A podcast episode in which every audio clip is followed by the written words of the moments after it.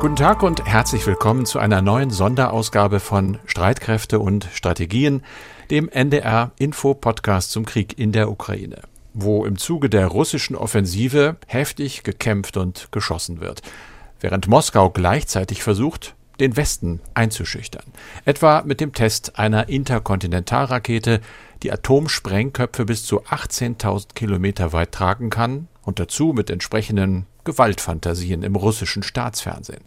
Dort wurde jetzt die Zerstörung zum Beispiel New Yorks besprochen, zu sehen auf Twitter. Einer der Moderatoren kicherte dabei auch noch.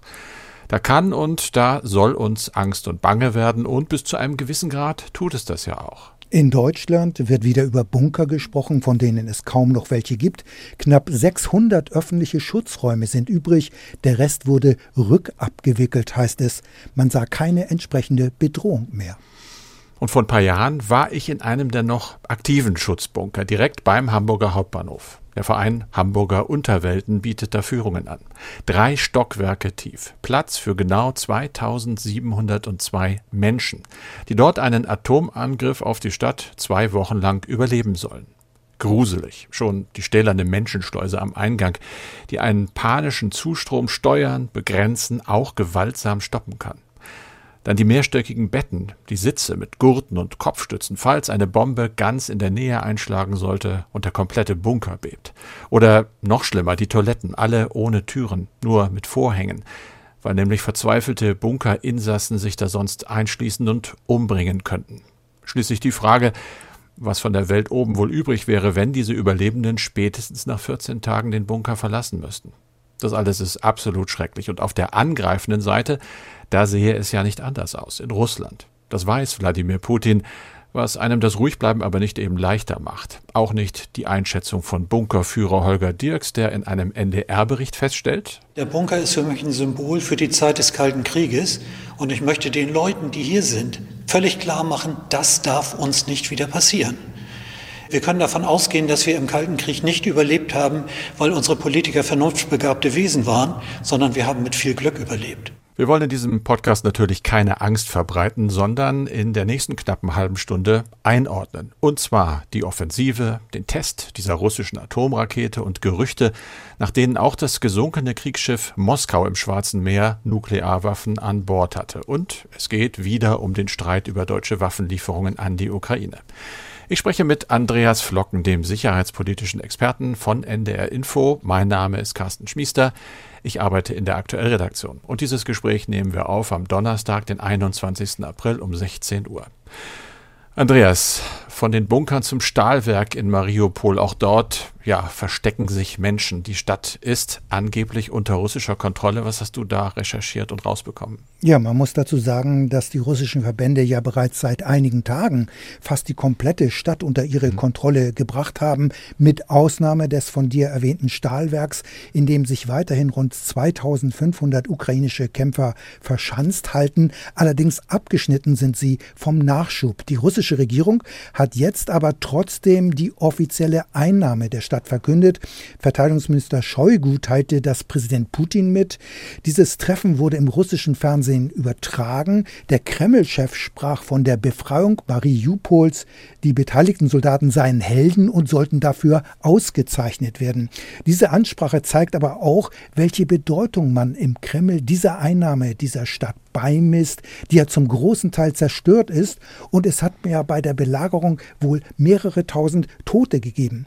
Putin ordnete dann an, dass das Stahlwerk nicht wie offenbar vorher geplant zu stürmen sei. Das Werk soll stattdessen weiterhin belagert werden. In dem Stahlwerk sollen ja auch etwa tausend Zivilisten sein. Die ukrainische Regierung forderte für diese Menschen freies Geleit ob sie die Möglichkeiten bekommen werden, das Gelände zu verlassen, das ist allerdings noch unklar. Mit der offiziellen Einnahme von Mariupol ist die Ukraine nun vom Asowschen Meer komplett abgeschnitten. Es gibt einen mehrere Kilometer breiten Küstenstreifen unter russischer Kontrolle und damit existiert nun eine gesicherte Landbrücke zwischen Russland und der Krim. Und das ist offensichtlich eines der militärischen Ziele der russischen Streitkräfte gewesen und dieses Ziel, das hat man nun erreicht. Wie sieht es denn mit den militärischen Zielen im Donbass aus? Das ist ja ein viel größeres Gebiet, da gibt es auch mehrere Ziele natürlich. In der Tat, äh, im Donbass muss man sagen, haben die russischen Truppen inzwischen einen Großteil der Region Luhansk unter ihre Kontrolle gebracht Ukrainische Einheiten mussten die Stadt Krimena räumen und nach Angaben des Gouverneurs von Luhansk kontrollieren jetzt russische Verbände 80 Prozent der Region.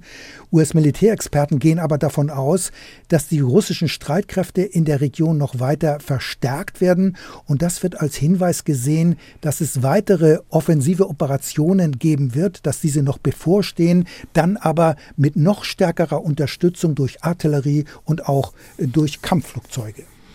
Ich habe es eingangs angesprochen, das ist das, was in der Ukraine passiert. Das Säbelrasseln oder fast müsste man sagen, das Raketenrasseln findet aber auch auf anderer Ebene statt. Es hat diesen Start gegeben der Interkontinentalrakete der russischen. Ist das ja einfach nur ein Test oder auch ein klares Warnsignal an die Adresse des Westens? Ja, ich finde, das ist vermutlich auch ein Warnsignal, denn äh, mit diesem Test der strategischen Atomrakete versucht Russland vor allem ja auch Stärke zu zeigen, auch wenn man sagen muss, solche Tests sind normalerweise Routine.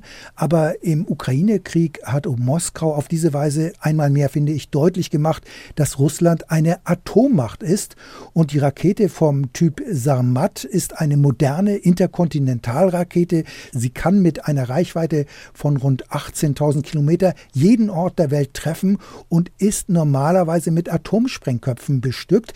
Getestet wurde diese Rakete natürlich ohne Sprengköpfe und die USA wurden auch vorab darüber informiert. Strategische Nuklearwaffen, wir haben ja hier drüber schon mal gesprochen, dienen ja eigentlich dazu, einen Krieg zu verhindern. Sie sind Instrumente der nuklearen Abschreckung und hier gilt das Prinzip, wer zuerst schießt, der stirbt als Zweiter weiter. Insofern sind strategische Waffen Kriegsverhütungswaffen und keine Kriegsführungswaffen. Putin hat den Start dieser Rakete aber zugleich mit einer Warnung verbunden. Mit dieser Waffe werde verlässlich die Sicherheit Russlands geschützt vor äußeren Bedrohungen. Und weiter sagte Putin, die Waffe zwinge jene zum Nachdenken, die im Feuereifer einer aggressiven Rhetorik versuchten, unser Land zu bedrohen. Also diese Warnung muss man auch vor diesem Hintergrund sehen, dass es ja im Westen Pläne gibt, Russland komplett zu isolieren, komplett einzudämmen, wirtschaftlich und politisch. Es zeigt aber auch, dass die umfassenden Sanktionen greifen und diese mittlerweile auch in Russland zu spüren sind. Und zugleich ist dieser Test aber wohl auch ein Signal nach innen. Der Raketentest soll der eigenen Bevölkerung wohl zeigen, dass Russland eine große und starke Militärmacht ist. Denn Putin sagte auch, es werde lange Zeit nichts auf der Welt geben, was der Rakete ebenbürtig sei. Und das ist ja auch nicht das erste Mal, dass er sozusagen indirekt oder auch gar nicht so indirekt mit dem Einsatz von Atomwaffen droht. Das ist ja auch schon zu Anfang des Krieges passiert. So ist es. Er hatte ja damals äh, angeordnet, die Abschreckungswaffen in erhöhte Alarmbereitschaft zu versetzen. Und das bezog sich dann auch auf die Nuklearwaffen. Und die US-Regierung, die sieht diese Drohung nach außen vergleichsweise gelassen, aber intern macht man sich wohl schon stärker so seine Gedanken darüber, dass Putin solche Drohungen zunehmend zu einem Instrument der russischen Politik macht. In der vergangenen Woche ist ja auch ein Schreiben an die US-Regierung bekannt geworden, in dem Moskau vor der Lieferung von bestimmten Waffensystemen gewarnt hat. Welche genau gemeint waren oder gemeint sind, das blieb allerdings offen. Es war nur von Sensitive Weapon Systems die Rede. Außerdem hat CIA-Chef Burns kürzlich darauf hingewiesen, dass eine sich im Abstieg befindende Großmacht ähnlich ähnlich problematisch sein könnte wie eine aufsteigende Großmacht. Und die New York Times zitiert einen anderen Geheimdienstler mit den Worten, wenn bei Putin die Verzweiflung zunimmt, dann könnte er vielleicht versucht sein, Dinge zu tun, die nicht rational erscheinen. Also in Washington macht man sich durchaus Gedanken, wie Putin auf die westliche Politik und die militärische Unterstützung der Ukraine reagieren könnte. Carsten, du verfolgst ja das Hin und Her um deutsche Waffenlieferungen und da insbesondere den Streit um schwere Waffen wie Kampf- und Schützenpanzer sowie Artillerie. Die Kritik an Kanzler Scholz wird nicht leiser, im Gegenteil. Jetzt gibt es Berichte, nach denen er sogar entsprechende Lieferungen de facto verhindert haben soll. Worum geht es? Es geht um einen Bericht der Bild-Zeitung. Die haben geschrieben, dass es eine äh, Liste gab deutscher Waffenhersteller mit Waffensystemen, die man der Ukraine anbieten könne. Die sei auf Anordnung des Kanzleramtes überarbeitet worden, konkret also ja um die Hälfte gekürzt worden. Nach Informationen der Bildzeitung hätten ursprünglich noch schwere Waffensysteme, wie zum Beispiel sogar Leopard 2, also der moderne Kampfpanzer, draufgestanden, oder auch Mannschaftstransporter, auch die Panzerhaubitze 2000, die seien dann aber von der Liste gestrichen worden. Mittlerweile klingt es ein bisschen anders. Da wurde natürlich viel nachrecherchiert. Reuters, die Nachrichtenagentur, schreibt zum Beispiel, dass die Ukraine allen westlichen NATO-Ländern solche Wunschlisten vorgelegt habe. Es sei auch unstrittig, dass von der ursprünglichen Liste an Deutschland nach Absprache mit der Bundesregierung einige schwere Waffensysteme gestrichen worden seien.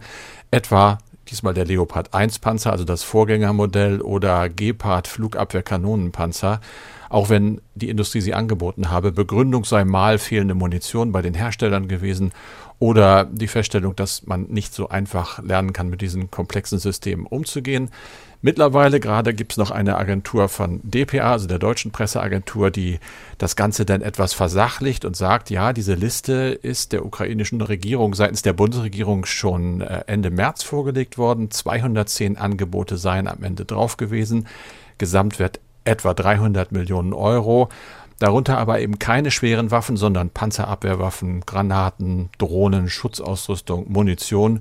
Übrigens sehr, sehr viel Munition, aber alles in allem eben nichts, worüber jetzt massiv gestritten wird. Wir wissen also nicht genau die Hintergründe dieser Streichungen, außer dass es eben Gründe gibt, Munitionsmangel oder Ausbildungsprobleme. Hintergrund ist aber, dass die Ukraine natürlich nach wie vor schwere Waffen wie zum Beispiel Luftabwehrsysteme und Panzer von Deutschland erbeten hat.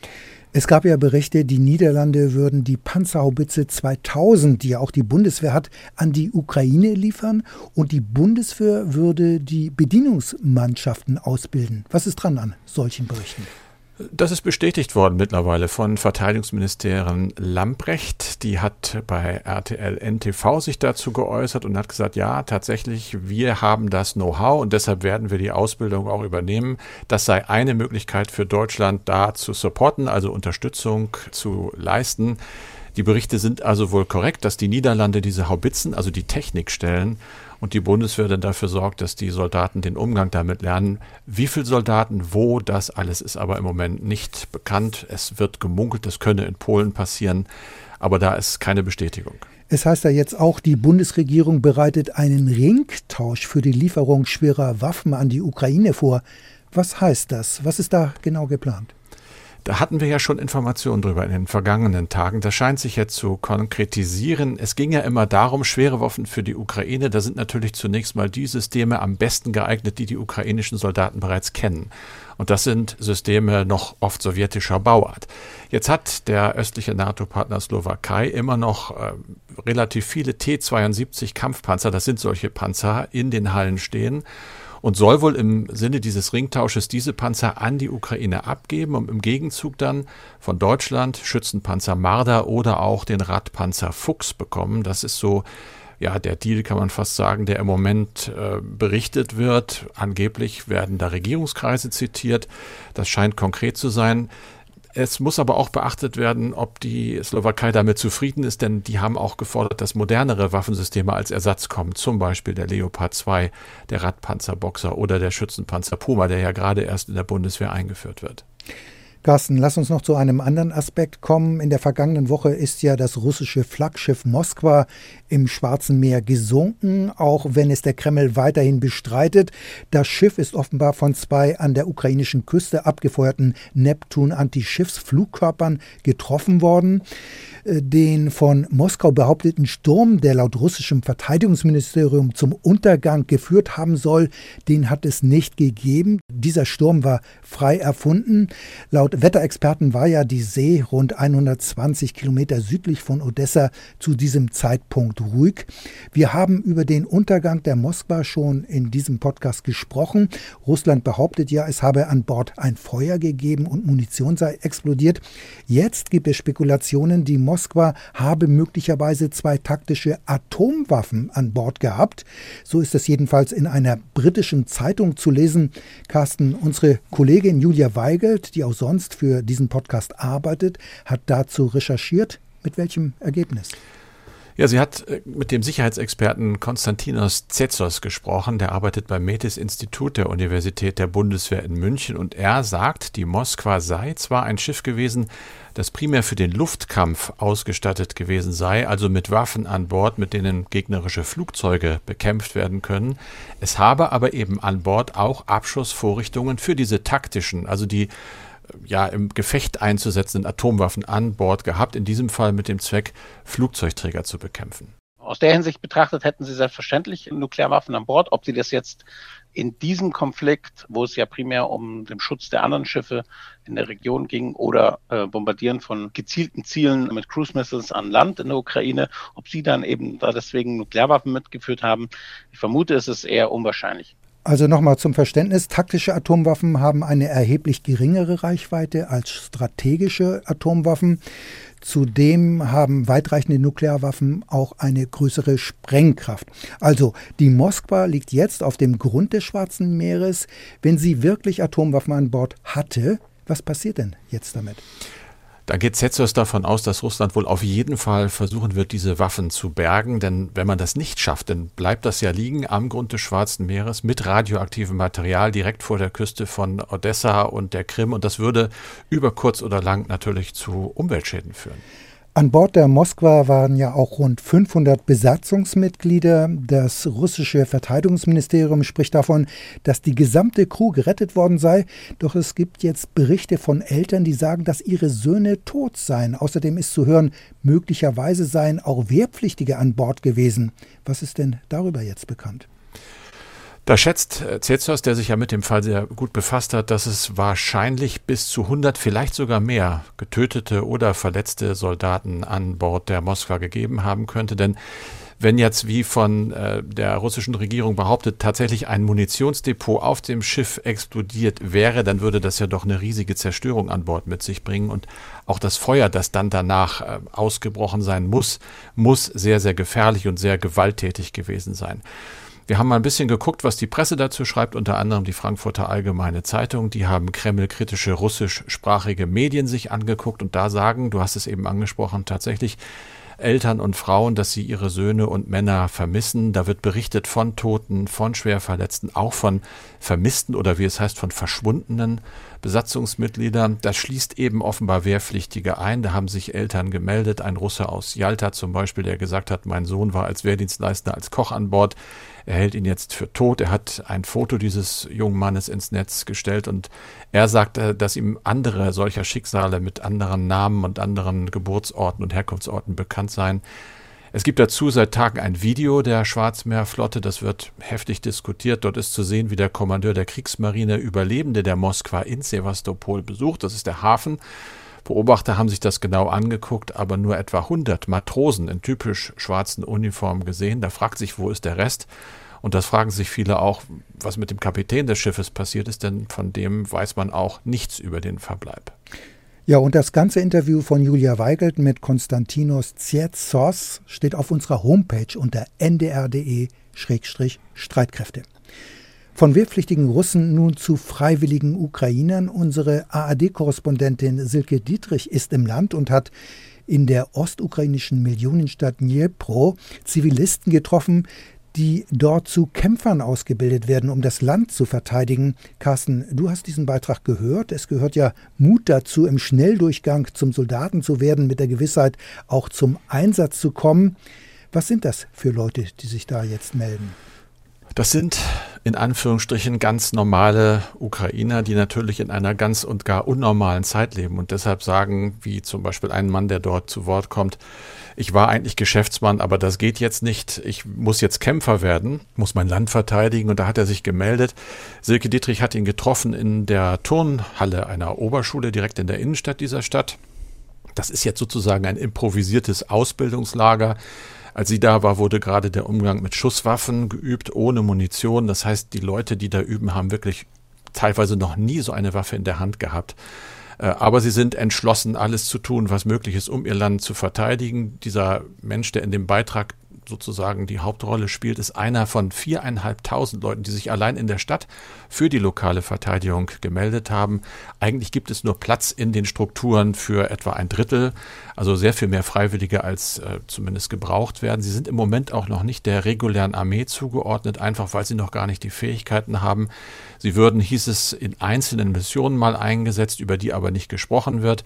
Sie haben halt den großen Vorteil, dass sie ortskundig sind und äh, das ist sicherlich im Moment auch ihre große Stärke. Die andere Stärke ist dann die militärische Ausbildung, die sie da genießen, aber im Moment ist sie noch nicht fertig. Das heißt, die üben sehr, sehr viel und bereiten sich auf den Fronteinsatz vor, während die Front natürlich immer weiter auch an diese Stadt heranrückt. Andreas, wir sind bei den Mails schon wieder. Das geht immer schnell bei uns. Und wir haben sehr, sehr viele Mails bekommen. Unter anderem aus Bremerförde von Manfred Brenneken. Der hat zwei Fragen. Und zwar fragt er Ad 1, gibt es heute, Stand 20.04., noch eine nennenswerte ukrainische Luftwaffe. Ich kann mir angesichts der zahlreichen Zerstörungen kaum vorstellen, dass es überhaupt noch intakte Landebahnen für Flugzeuge gibt. Und er fragt als zweites, kann der Einsatz von Senkrechtstartern, zum Beispiel vom Typ Hawker Harrier, nach entsprechender Pilotenausbildung den Verlust von Landebahnen ausgleichen und dem Geschehen am Boden eine Wendung geben? Ja, es gibt äh, definitiv weiterhin eine ukrainische Luftwaffe, auch wenn viele Flugfelder zerstört worden sind. Der Grund ist, dass es den russischen Luftstreitkräften bis heute nicht gelungen ist, die absolute Luftherrschaft herzustellen. Und einer der Gründe ist ja sicher auch die Lieferung von schultergestützten Stinger Flugabwehrraketen und anderen Systemen. Und vor einigen Wochen teilte das Pentagon mit, also das US-Verteidigungsministerium, dass die Ukraine noch über rund 50 Kampfflugzeuge verfüge. Möglicherweise hat die ukrainische Luftwaffe inzwischen nicht mehr ganz so viele Maschinen zur Verfügung, aber Pentagon-Sprecher Kirby sagte am Mittwoch, die Ukraine habe zusätzliche Flugzeuge und Flugzeugteile erhalten. Das Land habe jetzt mehr Kampfjets als vor zwei Wochen. Weitere Details wollte er aber nicht nennen. Aber nochmal zu den Start- und Landebahnen. Es sind in der Tat inzwischen viele zerstört worden. Aber man kann sagen, dass die ukrainische Luftwaffe jetzt auch viel improvisiert. Das heißt, es ist wohl so, dass geeignete Autobahnen bzw. Schnellstraßen als Start- und Landebahnen genutzt werden. Und dabei ist man auf ukrainischer Seite offenbar auch sehr mobil. Details sind dazu allerdings nicht öffentlich bekannt. Aber die Nutzung von langen und gut ausgebauten Straßen als Start- und Landebahnen erklärt, dass weiterhin auch ukrainische Kampfjets in der Luft sind. Und übrigens war das ja auch im Kalten Krieg hier in Deutschland so geplant, denn Bestimmte Autobahnabschnitte waren als sogenannte Behelfsflugplätze vorgesehen und das kann man oft heute noch daran erkennen, dass der Mittelstreifen über eine etwas längere Strecke betoniert ist. Dort kann man nämlich dann die Mittelleitplanke entfernen, sodass die ganze Breite der Autobahn dann als Piste zur Verfügung steht. Und zur Frage von den Senkrechtstartern, das ist keine Option, weil allein die Pilotenausbildung mehrere Jahre dauert und übrigens vollbeladen brauchen auch diese Harrier Flugzeuge beim Start eine Art Sprungschanze. Das heißt, die früheren britischen Flugzeugträger, die hatten ja alle so eine Sprungschanze für den Harrier. Bei der Landung bleiben Harrier dann aber senkrecht in der Luft stehen und können auf diese Weise dann landen. Stefan Krause aus Berlin schreibt, beim Thema Waffenlieferungen hatten Sie in einem Ihrer letzten Podcasts berichtet, dass die Nachschubwege sich für die Ukraine nun verlängern, bedingt durch die Konzentration der russischen Streitkräfte auf die Region Donbass und die damit verbundene neue Offensive. Ich frage mich, ob es nicht möglich wäre, auch über den Luftweg schnelle Waffenlieferungen in den Osten zu transportieren und könnten diese Transportflugzeuge nicht durch westliche Kampfflugzeuge geschützt werden? Immerhin handelt es sich ja um ukrainischen Luftraum und somit ukrainisches Hoheitsgebiet. Wäre das nicht eine Option, die wahrscheinlich kaum noch handlungsfähige ukrainische Luftwaffe dahingehend eben in Form einer Luftbrücke zu unterstützen, die in der Region Donbass eventuell bald eingeschlossenen Hauptteil der ukrainischen Landstreitkräfte zu versorgen? Also, dass NATO-Transportflugzeuge Militärgüter direkt in die Ukraine fliegen, das ist keine Option. Die Maschinen müssten ja praktisch in ein Kriegsgebiet fliegen. Und auch wenn die Transportmaschinen von Jagdflugzeugen begleitet würden, also es bestünde immer die Gefahr, dass es zu Begegnungen mit gegnerischen, also mit russischen Kampfflugzeugen kommt. Aber genau so eine Konfrontation will ja die NATO gerade vermeiden. Das heißt, Transportflüge von NATO-Maschinen in die Ukraine wären klar ein Schritt zur Kriegspartei, auch wenn die NATO möglicherweise nicht direkt an Kampfhandlungen beteiligt wäre und unabhängig von einer völkerrechtlichen Betrachtung. Politisch würde Russland solche direkten Transportflüge in die Ukraine voraussichtlich so interpretieren, dass das betreffende Land nun erst recht Kriegs- und Konfliktpartei ist. Also das ist genau nicht im Interesse der NATO, weil eben es zu einer Ausweitung des Krieges führen würde und deshalb ist das auch keine Option für die NATO-Staaten, dort mit Transportflugzeugen in die Ukraine hineinzufliegen. Streitkräfte.ndr.de. Streitkräfte mit AE. Das ist unsere E-Mail-Adresse. Wir freuen uns über jede einzelne Mail, über Ihren Input für unseren Podcast, der damit auch zu Ende ist. Im Studio waren wieder Andreas Flocken und Carsten Schmiester. Und wenn Sie gerne Podcasts hören, die sich mit ähnlichen Fragen beschäftigen, dann empfehlen wir Ihnen heute die neue Folge von unseren Kollegen aus dem ARD Hauptstadtstudio in Berlin. Hi, ich bin Christine Becker. Moin, ich bin Marcel Heberlein. Wir sind beide von Mal angenommen, dem Zukunftspodcast der Tagesschau. Und in unserer aktuellen Folge spielen wir durch, was denn wäre, wenn es in der EU keine einzelnen nationalen Armeen mehr gäbe, also wie die Bundeswehr, sondern nur noch eine gemeinsame europäische Armee. Könnten wir damit richtig Geld sparen? Was wäre dann mit der NATO? Und was könnte sich vielleicht im Alltag von Soldatinnen und Soldaten verändern, wenn es eine gemeinsame europäische Armee gäbe? Das alles könnt ihr hören in Mal angenommen, dem Zukunftspodcast der Tagesschau. Findet ihr in der ARD Audiothek und überall, wo es Podcasts gibt. Hört doch mal rein.